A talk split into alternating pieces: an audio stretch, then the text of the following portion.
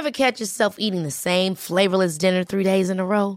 Dreaming of something better? Well, HelloFresh is your guilt-free dream come true, baby. It's me, Kiki Palmer.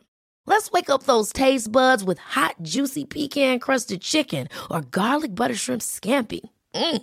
Hello Fresh. Stop dreaming of all the delicious possibilities and dig in at HelloFresh.com. Let's get this dinner party started.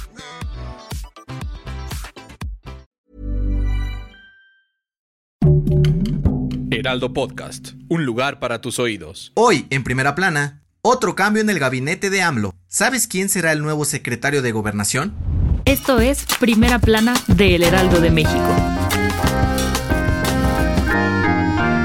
Este jueves se dio a conocer que Olga Sánchez Cordero, titular de la Secretaría de Gobernación, abandonará su puesto en el gabinete de Andrés Manuel López Obrador para regresar al Senado de la República. En 2018, Olga Sánchez Cordero se convirtió en la primera mujer en la historia de México en dirigir la CEGO, sentando un precedente en la paridad de género en la política. De acuerdo con el senador Ricardo Monreal, Sánchez Cordero regresará al Senado para buscar la presidencia de la mesa directiva de la Cámara Alta y apoyar a AMLO para impulsar las reformas que le interesan para consolidar su gobierno. Ante esto, el presidente López Obrador informó que el gobernador de Tabasco, Adán Augusto López, será el nuevo secretario de Gobernación y aprovechó para agradecer a Sánchez Cordero por su trabajo durante los últimos tres años. Adán Augusto López es gobernador de Tabasco desde el 2019 y ha ocupado diversos cargos como subsecretario secretario de Protección Civil, Desarrollo y Prevención Social y notario público titular del Estado de Tabasco. AMLO aseguró que el regreso de Sánchez Cordero al Senado de la República forma parte de una serie de cambios con los que se buscan garantizar el bien de la República y el futuro de la Cuarta Transformación. Con información de Misael Zavala y Francisco Nieto.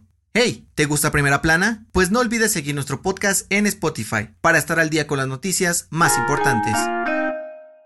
La situación en Afganistán sigue complicándose, y es que este jueves se registraron dos atentados terroristas cerca del aeropuerto de Kabul que causaron la muerte de al menos 72 personas, entre ellos 12 militares estadounidenses y 140 heridos que buscaban huir del régimen talibán. El Estado Islámico reconoció que fueron los autores de los ataques en los que dos terroristas suicidas detonaron su cinturón de explosivos en un campamento del ejército estadounidense, cerca de una de las puertas del aeropuerto de Kabul y otro en un hotel cercano. Este ataque sucedió luego de que el pasado 24 de agosto el presidente de Estados Unidos, Joe Biden, pidió apresurar las evacuaciones pues existía una amenaza terrorista. Ante esto, el gobierno estadounidense anunció que no se quedarán con los brazos cruzados y pidieron a los jefes de las Fuerzas Armadas en Afganistán que elaboren diferentes planes para atacar al Estado Islámico en represalia por el atentado en Kabul.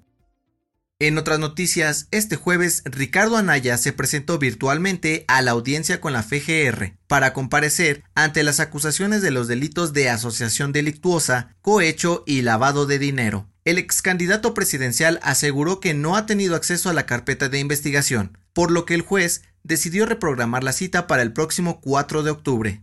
En noticias internacionales, Kenneth Salazar juró como nuevo embajador de Estados Unidos en México, luego de ser designado por el presidente Joe Biden y ratificado por el Senado hace dos semanas. Se espera que llegue a nuestro país en los próximos días. Y en los espectáculos, Netflix reveló al elenco que se integrará a la serie de Luis Miguel. Diego Boneta regresará como el sol, mientras que Jade Ewing le dará vida a Mariah Carey. Además, Plutarco Asa y Sebastián Zurita se suman a la producción. También se confirmó que será la última temporada de este proyecto. El dato que cambiará tu día. De acuerdo con un estudio de la Universidad de Anglia Oriental, cantar tus canciones favoritas ayuda a reducir sentimientos como la depresión y la ansiedad, además de aumentar el flujo de oxígeno al cerebro. Al favorecer la circulación sanguínea y la oxigenación, el canto ayuda a mejorar la agudeza mental, la memoria y la concentración. ¿Cuál es tu canción favorita? Esto fue Primera Plana, un podcast de El Heraldo de México. Encuentra nuestra primera plana en el periódico impreso, página web y ahora en podcast. Síguenos en Twitter, arroba Heraldo de México, Instagram, arroba El Heraldo de México y encuéntranos en Facebook y YouTube como El Heraldo de México. Hasta mañana.